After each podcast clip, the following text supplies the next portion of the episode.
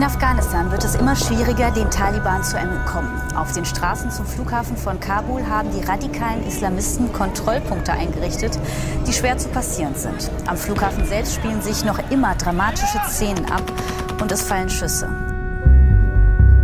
Der 11. September 2001 hat die Welt verändert. Der Anschlag auf das World Trade Center in New York zeigt die Verwundbarkeit der westlichen Welt. Es beginnt ein internationaler Kampf gegen den islamistischen Terrorismus.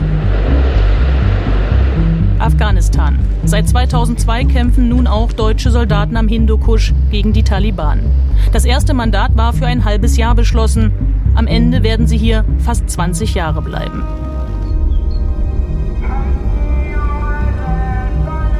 Killed in Action. Deutschland im Krieg. Radio- und Podcast-Serie von Christoph Heinzle und Kai Küstner. Folge 7. Der Abzug. Großer Zapfenstreich. Richtig. Euch.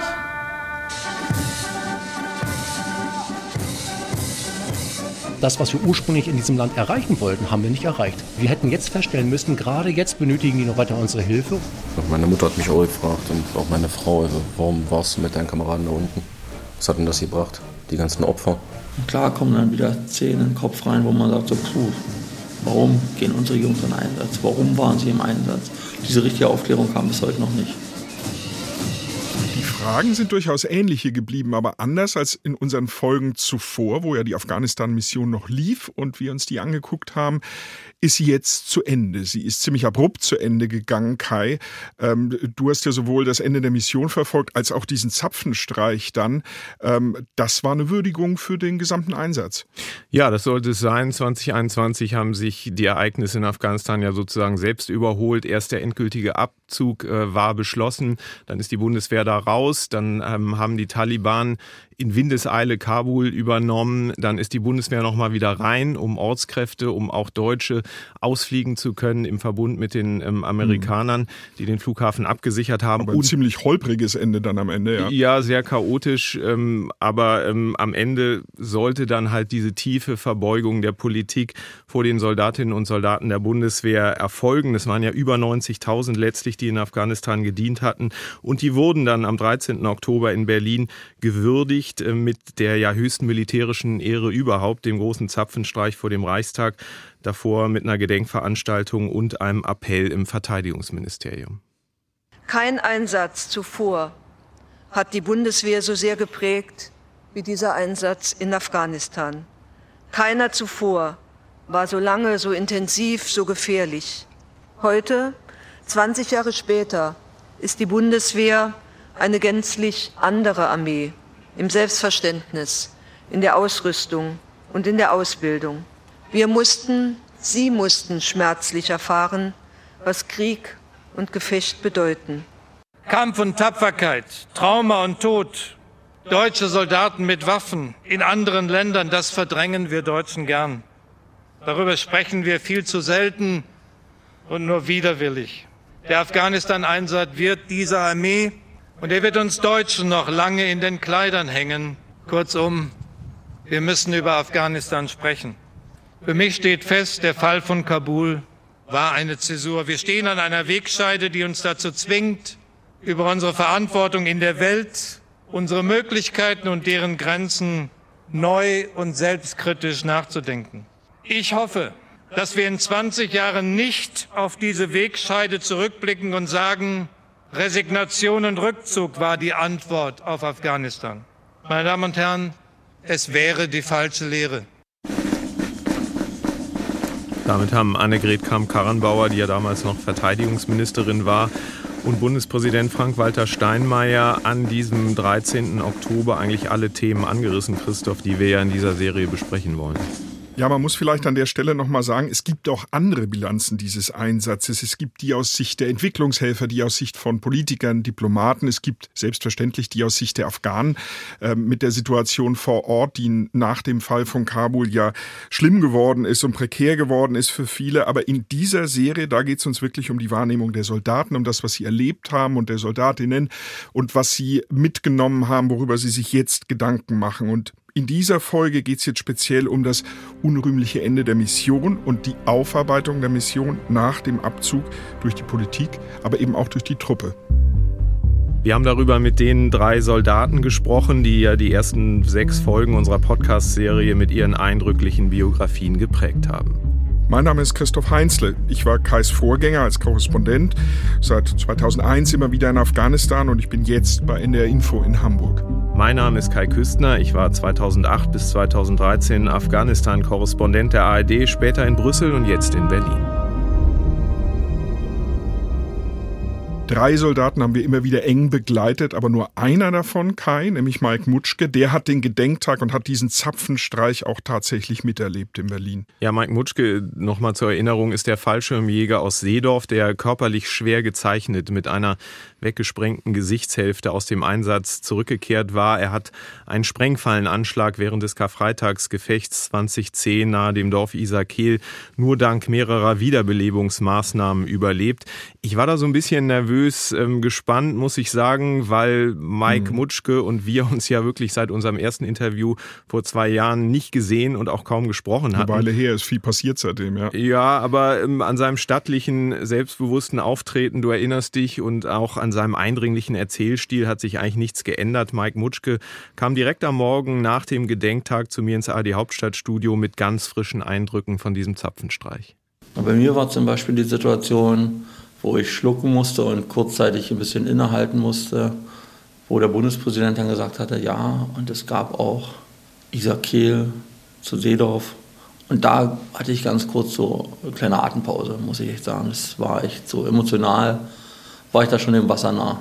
Ne, das ist so, da kam das einmal nochmal alles hoch, was so eigentlich war und dass diese Verbindung Isaac Kehl und Seedorf definitiv das so ein Triggerpunkt war was diese ganze Geschichte einfach nochmal hochgeholt hat, was so ganz kurz in Sekunden durch den Kopf durchgeflogen ist, was halt alles passiert ist. Ne? Also das Karfreitagsgefecht. Quasi das Karfreitagsgefecht, genau. Ne? Weil da war ich halt dabei gewesen. Ne? Da sind meine Jungs gefallen. Und das war halt das Schwerste für mich oder der schwerste Einschlag in meiner ganzen Laufbahn bis jetzt. Aber Kai, war denn Mike Mutschke jetzt mit dieser Ehrung, mit diesem Gedenken zufrieden? Weil es war ja immer wieder Thema. Schon während der Mission wurde immer wieder beklagt, dass dieser lebensgefährliche Einsatz mit vielen Opfern nicht ausreichend gewürdigt wurde. Ja, ich, das sind jetzt meine Worte. Ich glaube aber für ganz viele war dieser Zapfenstreich auch so eine Art Wiedergutmachung, weil sich ja Ende Juni, als am 30. im niedersächsischen Wunsdorf der letzte Flieger aus Masai Sharif mit dem letzten deutschen Kontingent landete, weder die Verteidigungsministerin noch die Kanzlerin noch sonst irgendwie eine Politikerseele ans Rollfeld verirrte, was wirklich viele Veteranen und auch hochrangige Militärs, mit denen ich sprach, frustriert, wütend, äh, verzweifelt gemacht hat. Mike Mutschke findet, dass dieser Tag der Ehrung nun durchaus wie Balsam wirkte. Auf jeden Fall. Ne? Das ist einfach auch von der politischen Seite mal überhaupt sowas in diese Richtung kam in Deutschland. Das ist, glaube ich, soweit wie ich weiß, in dieser Größe und in dieser Form erstmalig. Zwei Monate vor der Afghanistan-Ehrung, nämlich am 15. August 2021, da hatten die Taliban die Hauptstadt Kabul erobert. Und die USA, Deutschland, die ganze Weltgemeinschaft wurde da wirklich auf dem falschen Fuß erwischt, weil kaum jemand eine solche Entwicklung, eine so schnelle Machtübernahme kommen sah. Auch Mike Mutschke hat das nicht kommen sehen und kann deshalb äh, gut nachvollziehen, dass viele seiner seelisch verwundeten Kameraden regelrecht retraumatisiert wurden. Voll. Ja, weil es ist einfach, das Gefühl war irgendwo drin, dass es irgendwo stabil ist. Und dann über Nacht die Übernahme jeder einzelnen Distrikte, na, das ist schon für viele Menschen schwer. Und klar kommen dann wieder Zähne in den Kopf rein, wo man sagt so, puh. Ja. Bei dir auch? Jein. Klar gibt es schon so gewisse Bilder, wo man sich jetzt fragt, selbst wenn ich jetzt zurückdenke an meine Kameraden, an die Jungs, die von uns gefallen sind, wo man sich auch fragt, war es das jetzt wert? Was erzählt man jetzt den Familien? Ne? Wo dann auch sicherlich diese Sinnfrage kommen wird. Ne? Und was will man dann sagen? An sich sage ich immer, wir haben das Bestmögliche für uns in der kleinen Kampfgemeinschaft im Zug getan und sind über jeden Verlust schwer traurig. Ähm, aber die Frage können wir einfach nicht beantworten. Wir widmen uns hier ja auch der Frage, welche Fehler gemacht wurden in Afghanistan. Es gibt jetzt ein Versprechen, ein Versprechen der Bundesregierung, dass der Einsatz aufgearbeitet wird mit einem parlamentarischen Untersuchungsausschuss zu den letzten Wochen in Afghanistan und zur Evakuierungsmission, aber auch mit einer Enquete-Kommission im Bundestag für den Gesamteinsatz. Wenn man jetzt mal die völligen Fehleinschätzungen äh, der letzten Wochen in Afghanistan rauslässt und sich den Gesamteinsatz ansieht, dann gibt es, glaube ich, ein paar Dinge, auf die sich alle einigen können, dass während des Einsatzes die Ziele sehr unscharf waren. Erst ging es um Terrorbekämpfung, dann um Wiederaufbau, dann auch ein bisschen um Demokratisierung und dass keine wirkliche Messlatte irgendwo hing, an der man den Einsatz hätte überprüfen können. Das war immer so, ja, nein, vielleicht. Ja, und hätte ein militärischer Führer sein vernünftiges Ziel bekommen hätte er es am besten möglich versucht umzusetzen. Und da es nie wirklich da war, ging es wahrscheinlich nicht. Also das war ein Problem, höre ich daraus. Ich denke schon, dass das ein Problem war. Ne? Und wo wir über, über Ehrlichkeit ja sprechen, Offenheit, ähm, dass man mehr über Auslandseinsätze sprechen muss, dass man der Bevölkerung mehr vermitteln muss, warum man eigentlich im Ausland unterwegs ist, warum Soldatinnen und Soldaten ihr Leben da aufs Spiel setzen. Hat sich da aus deiner Sicht jetzt nochmal was gewandelt, auch gerade in den letzten zwei Jahren seit unserer ersten Aufnahme? Nein, ich glaube nicht. Es ist halt immer noch alles so ein bisschen nicht gedeckt gehalten, aber ruhig gehalten. Ich glaube, es wird sich auch nicht wirklich ändern, weil das ist, ich finde, das ist immer so ein politisches Interesse. Man möchte darüber nicht wirklich sprechen. Man hat jetzt eher so den Schwerpunkt, wir müssen klimaneutral werden, wir brauchen E-Autos. Was ist mit unseren Kraftstoffen? Was sind Sanktionen Richtung Russland und, und, und. Das ist interessanter wie diese Außenpolitik ne, oder Sicherheitspolitik. Warum gehen unsere Jungs in Einsatz? Warum waren sie im Einsatz? Diese richtige Aufklärung kam bis heute noch nicht. Was ist der Sinn gewesen, ne, außer eine Stabilisierungsmission? Und das ist halt eine Erklärung, wo sich die Politik einfach mal zu äußern muss und einfach auch mal offen dazu äußern muss. Sense to give up airfields in, in Herat, Mazar Sharif, Jalalabad, Kandahar, and Bagram, and keep the airfield that is Jetzt rechts abbiegen in den Angerweg. Ende August habe ich mich auf den Weg ins Allgäu gemacht. Die Taliban waren gerade in Kabul eingezogen, die Bundeswehr war eigentlich längst raus aus dem Land, aber USA, Deutschland, andere Nationen, die mussten noch tausende Landsleute, Militäreinheiten, Ortskräfte und andere ausfliegen. Und deshalb lief die Evakuierungsmission von Kabul ziemlich hastig, chaotisch. Ich höre von all dem im Radio, als ich an Landsberg am Lech vorbeigefahren bin und schließlich vor dem Haus von Philipp Porzig stehe. Philipp Porzig, genannt Purzel. Bin mir immer noch nicht sicher, ob der Spitzname wirklich passt, aber ähm, der ist heute Fallschirmjäger, ist Dozent, Trainer an der Luftlandeschule der Bundeswehr im Allgäu. 2010 am Karfreitag, da war er Führer des Charlie-Zuges, der den Einheiten unter Beschuss in Isarkiel bei Kundus zu Hilfe eilte, der damals half, Tote und Verletzte zu bergen und natürlich die übrigen Soldaten des Golfzuges rauszuholen. Philipp Horzig hat schon in unseren früheren Folgen Kritik geübt an der Gefechtsführung, auch an der anschließenden Aufarbeitung des Karfreitagsgefechts. Und Christoph, mhm. er nimmt auch jetzt überhaupt kein Blatt vor den Mund. Nein, das war gerade aus und das war emotional, denn wir saßen da ja, er und ich, an seinem Wohnzimmertisch und im Hintergrund liefen die Fernsehbilder von der Evakuierung in Kabul und da meint er, dass das alles so nicht hätte kommen müssen und dürfen. Am Flughafen in Kabul spielen sich auch heute chaotische Szenen ab. Hinter der Mauer stehen die Flugzeuge. Dorthin wollen alle. Einsatzkräfte, die den Flughafen sichern Am sollen. Grunde genommen war ich schon schockiert gewesen, wie die Deutschen ihre Exit-Strategie bezüglich des Afghanistan-Einsatzes auch in diesem Fall jetzt geplant haben. Nämlich, wir packen unsere Koffer unten raus.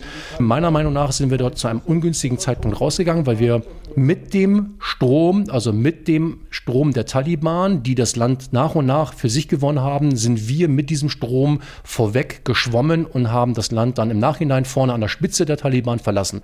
Aber das, was wir ursprünglich in diesem Land erreichen wollten, haben wir nicht erreicht. Weil wir haben, hätten jetzt feststellen müssen, gerade jetzt benötigen die noch weiter unsere Hilfe und wir müssen weiter in diesem Land die Unterstützung leisten für die afghanischen Sicherheitskräfte, für die Politik, für die Regierung, für die Menschen vor Ort, weil wir uns das auferlegt haben. Und ich will immer noch mal betonen, ich war anfangs als Privatperson, auch als Soldat dagegen gewesen, weil ich nie verstanden habe, wieso wir nach Afghanistan gehen sollen. Ich sehe das ja, muss ich gestehen, ähnlich wie Purzel, dass es ein Fehler war, erst von US-Präsident Trump, dann von Joe Biden, das Land gerade in diesem Moment im Stich zu lassen, ohne Abschluss eines Friedensabkommens.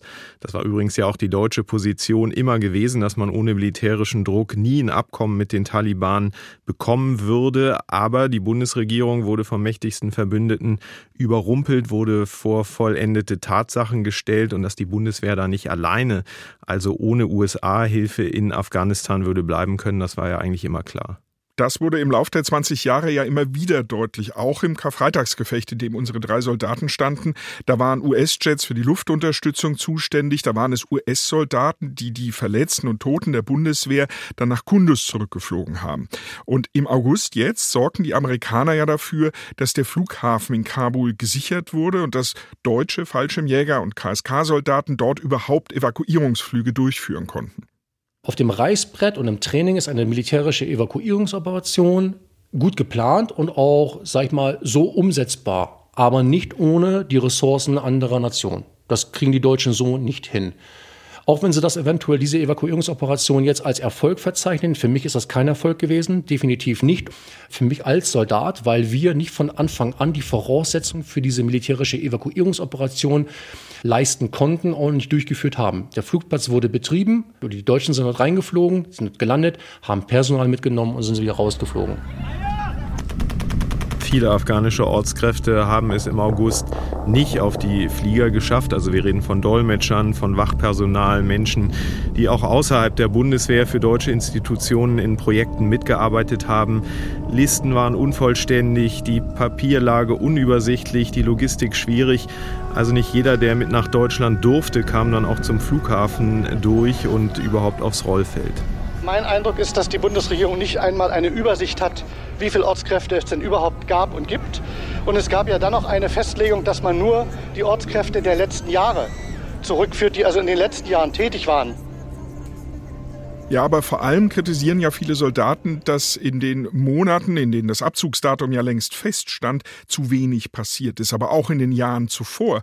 Denn wir erinnern uns, 2013 schon hatte die Bundeswehr ja angefangen, sich aus Standorten zurückzuziehen, aus Faisalbad, aus Kundus. Und all die Jahre war und blieb dieses Ortskräfteverfahren, äh, man kann schon sagen, wirklich ein bürokratisches Monstrum. Es war wahnsinnig schwer für die Ortskräfte anerkannt zu werden, all die Belege, dass sie bedroht wurden, weshalb sie bedroht wurden, vorzulegen den zuständigen Behörden. Ja, wobei es auch ja die Unterstellung gab, dass einige Ministerien da bewusst blockiert haben, eben weil sie verhindern wollten, dass zu viele Afghaninnen und Afghanen ja. sich auf den Weg nach Deutschland machen. Genau. Innenministerium, Verteidigungsministerium, Auswärtiges Amt waren da beteiligt. Soldaten wie Philipp Philipp Porzig können das nicht verstehen. Sie haben ja vor allem mit den Sprachmittlern sehr eng zusammengearbeitet, waren auf die angewiesen. Die haben auch in unserer Zeit schon in Afghanistan die Problematiken gehabt, dass die immer unter Beschuss geraten sind, teils, und dass die sich auch gar nicht mehr nach Hause getraut haben, dass sie teils im Feldlager geschlafen haben, damit sie ihre Familien, sag ich mal, nicht gefährden. Und im Nachhinein wusste man über das Problem damals schon Bescheid. Nur da wir immer mehr oder weniger in der Defensive sind und nie in der Offensive, haben wir uns mit dem Problem erst auseinandergesetzt, als das Problem kam und uns auf die Füße gefallen ist. Nochmal anders haben traumatisierte Soldaten die Bilder vom überstürzten Abzug aus Kabul gesehen, also Soldaten wie Alex, der in dieser Podcast-Serie oft zu hören ist, traumatisiert durch lebensbedrohliche Situationen im Einsatz als Feldjäger 2010 in Kundus mit diesem Schlüsselmoment, als das Geschoss einer Panzerfaust nur knapp an ihm vorbeiflog. Alex, der Soldat, der uns erzählt hat, wie er noch nach der Rückkehr Kriegsbilder im Fernsehen sieht und dann feststellt, der Fernseher ist ja gar nicht an. Mhm. Und auch diesmal sind die Bilder vom Einsatz schnell wieder da. Ich habe Alex in der Feldjägerkaserne in Hannover getroffen. Und da wurde deutlich, das Thema macht ihm wirklich weiterhin zu schaffen. Er hat alles vergessen, was da um ihn war, den Presseoffizier, der da saß und hat einfach erzählt. Und er musste wirklich schlucken, als er an die Szenen zurückgedacht hat. Und er konnte, hat er erzählt, sich den großen Zapfenstreich nur als Aufzeichnung anschauen und musste immer wieder auf die Pausentaste drücken.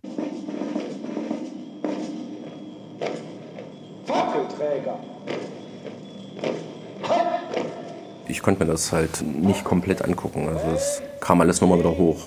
Es ist ja sowieso Dauerpräsent seit elf Jahren das Thema. Ob ich es will oder nicht. Aber es war schwierig kam dir in den Sinn, dass das war alles umsonst? Natürlich, die Gedanken kommen. Meine Mutter hat mich auch gefragt und auch meine Frau, warum warst du mit deinen Kameraden da unten? Was hat denn das gebracht? Die ganzen Opfer. Ja, die zivilen Opfer, die Opfer der Kameraden, nicht nur von den Deutschen, ja, die Verwundeten, auch die Traumatisierten. Ja, wie stellen die sich jetzt äh, die Sinnfrage? Ich sag mal, in der Zeit, wo wir da unten waren, haben wir durchaus positive Sachen erreichen können. Ja, also zum Beispiel, dass die Kindersterblichkeit äh, zurückgegangen ist, dass äh, Kinder Möglichkeit hatten äh, äh zur Schulbildung, ja. dass halt auch die Infrastruktur äh, besser wurde, ja, die äh, medizinische Versorgung. Ja, die Frage ist, wie nachhaltig ist das? Tja, was hat's gebracht? Das ist für viele die entscheidende Frage. Die Hoffnung ist ja, dass Entwicklungshilfeprojekte auch ohne Militärpräsenz weitergehen können. Die Taliban wollen das, die internationale Gemeinschaft und auch Deutschland haben aber noch politische Vorbehalte, haben natürlich verständlicherweise auch ein bisschen Skrupel, die Taliban zu sponsern sozusagen, wollen kein Geld in ein Land pumpen, das von Islamisten regiert wird. Darunter leiden dann natürlich genau die Menschen, denen man eben auch mit dem Militäreinsatz helfen wollte. Hm, regelrecht paradox ist das ja. Auch wenn man sich den Bereich anschaut, mit dem Soldaten wie Alex direkt zu tun hatten, nämlich Training und Ausrüstung der afghanischen Sicherheitskräfte, Ausgerechnet die leisteten am Ende kaum Widerstand ohne Unterstützung der internationalen Truppen, aber vor allem auch ohne Unterstützung der Zentralregierung in Kabul, denn die galt als korrupt und hatte da längst jedes Vertrauen verspielt. Viele Einheiten gab es nur auf dem Papier, hat man dann festgestellt, und der traurige Rest, der ergab sich den Taliban an vielen Orten kampflos. Und die Bilder der Taliban-Kämpfer nach Ende der Regierung Ghani hatten für Alex Symbolwert. Wenn man jetzt allein die Ausstattung betrachtet, also da muss ich sagen, ist mir schlecht geworden. Da ist mir echt schlecht geworden. Also, also, dass die jetzt mit dem militärischen Gerät rumfahren und äh, Bewaffnung ja. haben und Ausrüstung haben, die, die vorher bei der afghanischen Armee oder teilweise auch bei den Alliierten der internationalen Truppen waren. Richtig. Also ich kenne die halt nur so, äh, Kaftan, schwarze Weste, Latschen, äh, äh, Turban oder äh, vermummt. Und als ich dann die Bilder da gesehen habe, da habe ich erst gedacht, das sind Special Forces der, äh, der ANA. Der also afghanischen Armee. Genau äh, in einem Humvee-Jeep mit der neuesten Bewaffnung, mit den besten Sturmgewehren, mit Laservisieren obendrauf, mit Panzern, mit Hubschraubern. Und dann also, waren es die Special Forces der Taliban. Richtig. Da, ja, spätestens ab dem Zeitpunkt, da muss ich dann noch einen äh, Fernseher ausmachen. Ne? Also, macht er betroffen. Weil ja genau das Gegenteil von dem eingetroffen ist, was man ja eigentlich wollte. Die Soldaten sehen die Schuld daran aber nicht bei sich, also nicht bei der Bundeswehr. Sie haben ihren Auftrag ja erfüllt, so sehen Sie das. Also den Auftrag, den Ihnen der Bundestag ja gegeben hat. Ja, aber umso bitterer findet es dann Alex, dass nun die Bundeswehr mit diesem Scheitern ausgerechnet verbunden wird und dass er sich selbst auch persönlich immer wieder anhören muss, die Truppe habe versagt. Das ist vielleicht das, was den Soldatinnen und Soldaten tatsächlich am meisten wehtut. Ähm, das chaotische Ende dieser Mission hat ja jetzt aber zumindest dafür gesorgt, dass diskutiert, dass analysiert wird. Mit dem Untersuchungsausschuss und auch der Enquete-Kommission im Bundestag gibt es jetzt zumindest die Möglichkeit, ähm, bestimmte Aspekte des Einsatzes hier aufzuarbeiten. Das ist die Seite der Politik, aber auch innerhalb der Bundeswehr muss das passieren, diese Aufarbeitung. Das fordern zumindest alle Soldaten, die wir so in den letzten Monaten gesprochen haben. Denn immer wieder haben wir erlebt, dass Fehler eben nicht engagiert und auch vor allem offen aufgearbeitet wurden. Denn schließlich ging es ja immer wieder darum, dass der Bundestag überzeugt werden musste, dass er das Mandat auch immer wieder verlängert. Es war halt nicht alles gut. Wenn man da jetzt einen Deckel drauf machen würde, und würde sagen, ah, unschönes Thema, das wollen wir jetzt nicht mehr hören, äh, das hat sich jetzt erledigt, da wollen wir auch nicht mehr drüber reden, das ist genau der falsche Weg, weil es wird ja weitere Missionen geben. Und das größte Problem, was ich sehe, man darf Fehler, die aufgetreten sind, darf man nicht wiederholen. Man muss aus den Lehren von Afghanistan, es gab viele Lehren, muss man äh, die Lehren ziehen, also man muss daraus lernen. Ja. Dann reden wir doch mal über Lehren. Das ist ja auch ein schönes Wort für Fehlersuche. Was kann man aus dem Afghanistan-Einsatz mitnehmen? Das habe ich besprochen mit dem deutschen General Jörg Vollmer. Mhm, der war ja als Kommandeur auch mal für den Norden Afghanistans zuständig und ist derzeit noch äh, Chef des NATO-Kommandos im niederländischen Brunsum. Das ist genau das, von wo aus die NATO den Afghanistan-Einsatz äh, koordiniert hat. Ja, und Jörg Vollmer ist es, wie übrigens ganz vielen in der Bundeswehr, mit dem man spricht, ein Anliegen zu betonen, dass in Afghanistan ja nicht nur das Militär, also die Bundeswehr aktiv war, sondern seit der großen Afghanistan-Konferenz auf dem Bonner Petersberg Ende 2001 das Auswärtige Amt, also diplomatisch und mit Wiederaufbauhilfe. Das Ministerium für Entwicklungshilfe war beteiligt. Das Innenministerium war engagiert mit der Ausbildung der afghanischen Polizei. Wir alle haben ja zusammen das umgesetzt, was äh, die Idee und Vorstellung war der Bundesrepublik Deutschland, was man in Afghanistan erreichen will. Also das ist der berühmte vernetzte Ansatz, von dem Sie sprechen. Ja, und diesen vernetzten Ansatz, den muss man jetzt mal ganz kritisch überprüfen. Was war denn eigentlich damals 2001? Das ist ausgelöst worden natürlich durch die Bündnissolidarität für unsere amerikanischen Verbündeten und dann über Petersberg hat man sehr weit gesteckte Ziele gesetzt. Und jetzt muss man in dieser Bilanz rückwirkend sagen, wo waren Wendepunkte? Und man sagt, okay, wenn wir das nächste Mal wieder in so eine Situation kommen, welche Ziele setzen wir uns? Wir, die Bundesrepublik Deutschland. Wie bringen wir das ein in ein Bündnis, in welchem auch immer wir dann handeln? In dem Fall war es jetzt NATO. Und wie überprüfen und evaluieren wir dann im laufenden Prozess, was wir eigentlich erreicht haben? Ich höre da so ein bisschen raus, dass die Ziele möglicherweise zu hoch gesteckt waren aus Ihrer Sicht. Ist das richtig? Wir haben damals in Petersberg ja definiert, was wir wollen. Und die, die Idee war, ein Staat mit aufbauen zu helfen, von dem keine Gefahr mehr ausgehen soll für Terrorismus. Und aber entscheidend ist dieses große Ziel, was wir gehabt haben, äh, einen stabilen Staat mitzuhelfen, dass er aufgebaut wird. Das muss man jetzt überprüfen, wo es gehakt hat, dass es am Ende so nicht gelungen ist. Mein Petitum ist nur, klar definieren und immer wieder evaluieren, was wir eigentlich erreichen wollen. Und dann kann man auch sagen, irgendwann, es gibt einen Punkt, dann sagen wir, gut, das, was wir uns vorgenommen haben, haben wir nicht erreicht, werden wir auch nicht erreichen. Äh, dann entweder setzen wir jetzt bescheidenere Ziele oder es gibt dann auch einen Punkt, wo man sagt, okay, und dann müssen wir das Ganze beenden.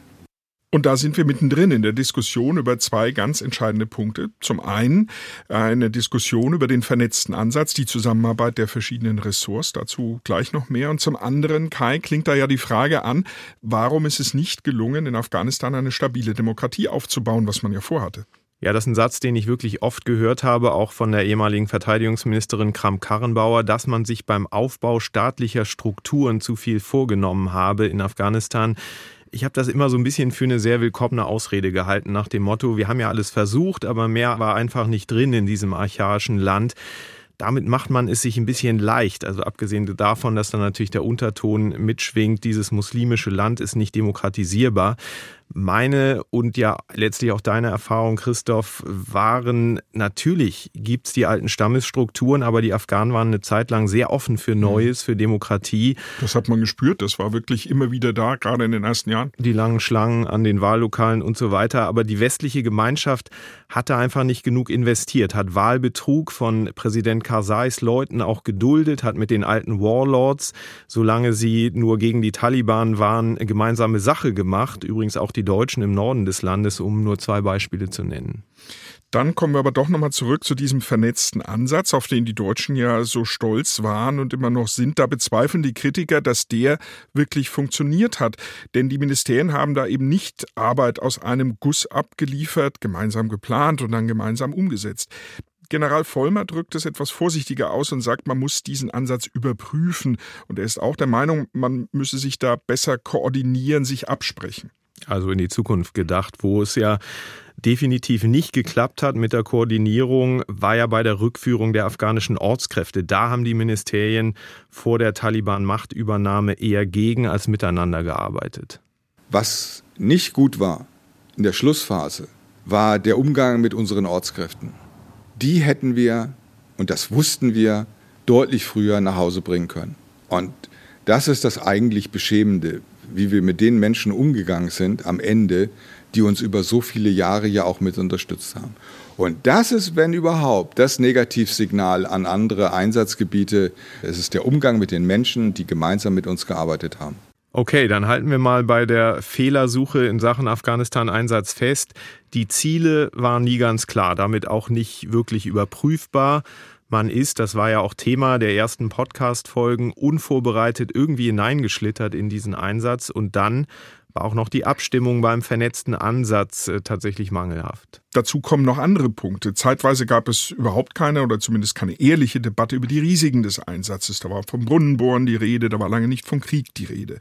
Dann sorgten die Deutschen innerhalb der NATO für Unruhe, weil sie haben sich ja den vermeintlich ruhigen, entspannten Norden als Einsatzgebiet ausgesucht, während die anderen Partner des Bündnisses im Süden schon viel früher in heftige Kämpfe verwickelt waren.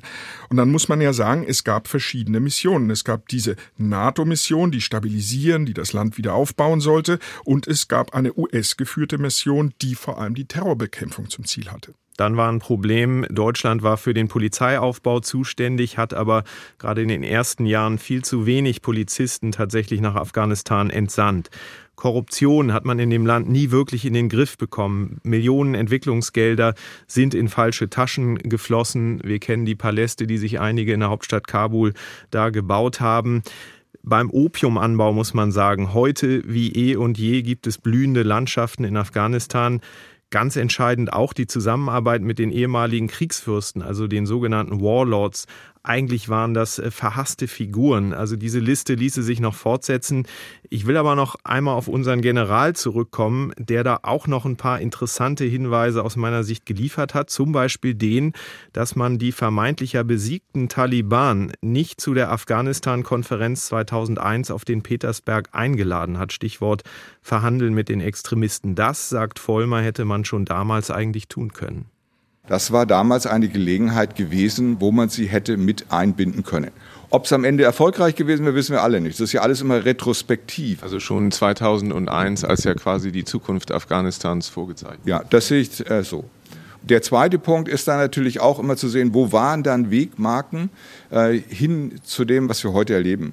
2001, Petersberg ist eins gewesen, dann entsprechend äh, zunächst mal die Fokussierung einiger, insbesondere unter Führung der USA im Irak. Äh, damit war das Interesse zunächst mal wieder weg von Afghanistan. Das war eine Chance, dass die Taliban damals erstarken konnten. Viel später gab es ja dann doch diese Gespräche und den Versuch, die Taliban da einzubinden, nicht zwischen den Afghanen, sondern zwischen den USA und den Taliban. Und es gab auch ein Abkommen schließlich 2020 in Doha, wo festgelegt wurde, wir, der Westen, wir ziehen uns zurück aus Afghanistan und dafür sichert ihr, die Taliban, zu, dass internationaler Terrorismus dort nicht mehr blühen kann und dass westliche Truppen dort nicht mehr angegriffen werden.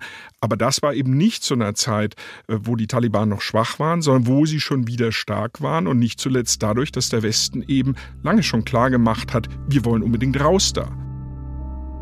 I directed Secretary of Defense Mattis and my national security team to undertake a comprehensive review of all strategic options in Afghanistan and South Asia.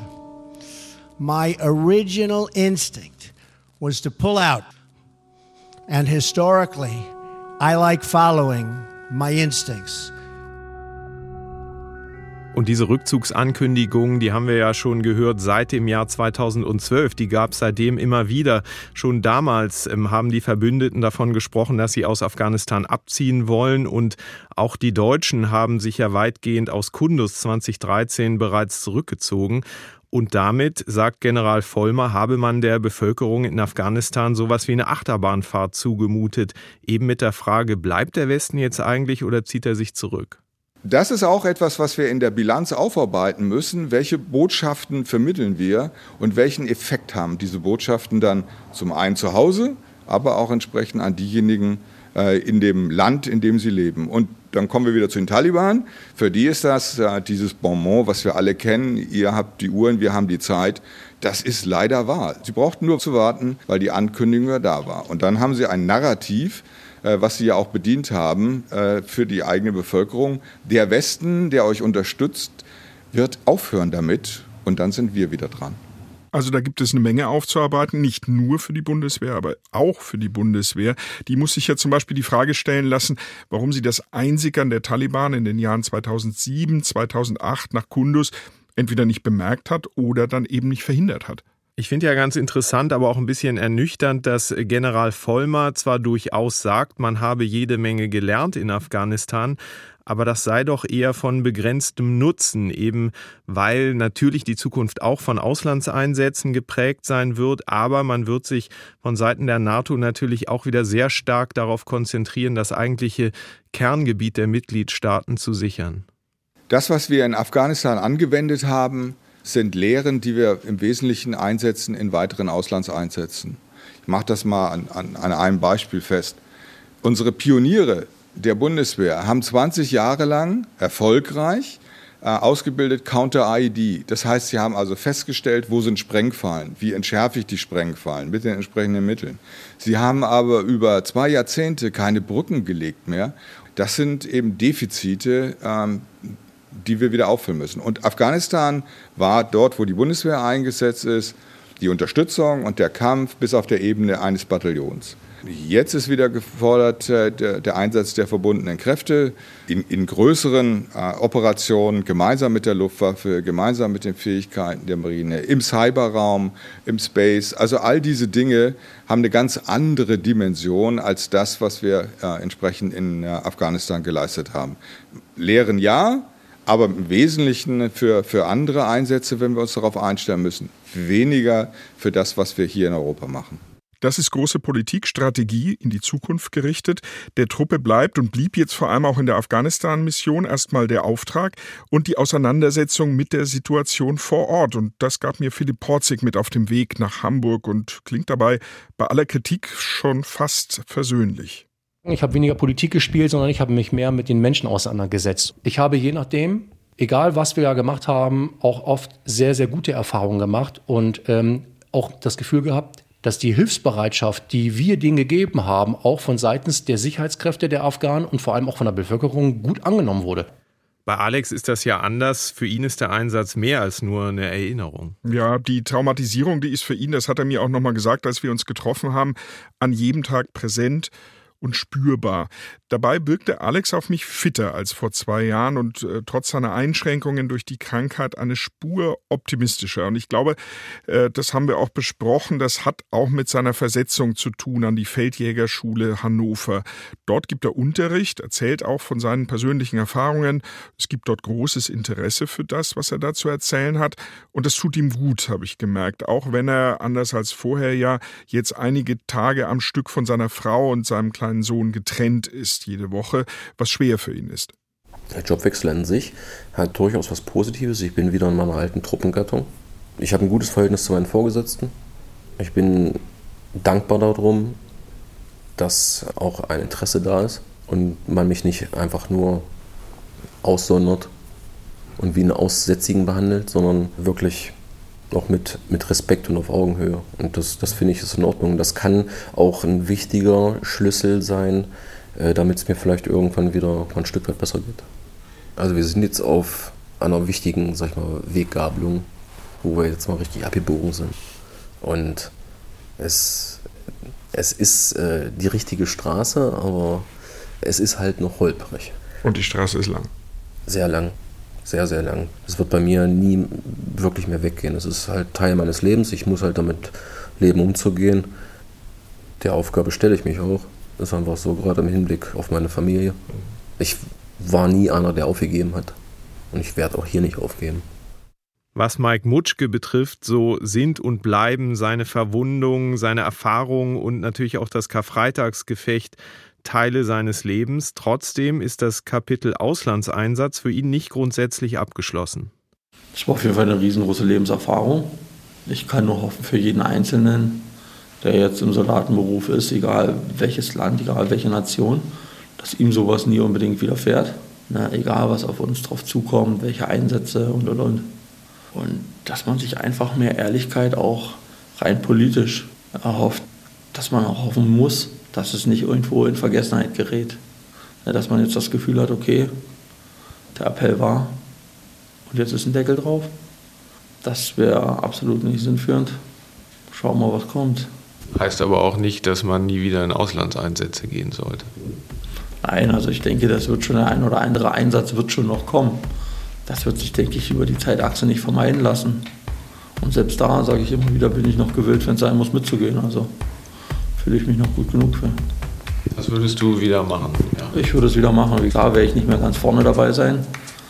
Aber solange wie ich im Rückraum irgendwas mit abdecken kann, gern. Aber wie offen wird der Afghanistan-Einsatz jetzt wirklich aufgearbeitet? Wie transparent werden Fehler benannt? Fehler nicht nur der Bundeswehr, sondern auch der politischen Führung. Das werde ich von Berlin aus begleiten und das wird uns auch in dieser Serie noch beschäftigen. Auch die Diskussion um das Karfreitagsgefecht geht unter den Beteiligten weiter, fast zwölf Jahre danach. War es vermeidbar oder nicht? Das klingt nach Stoff für eine weitere Folge.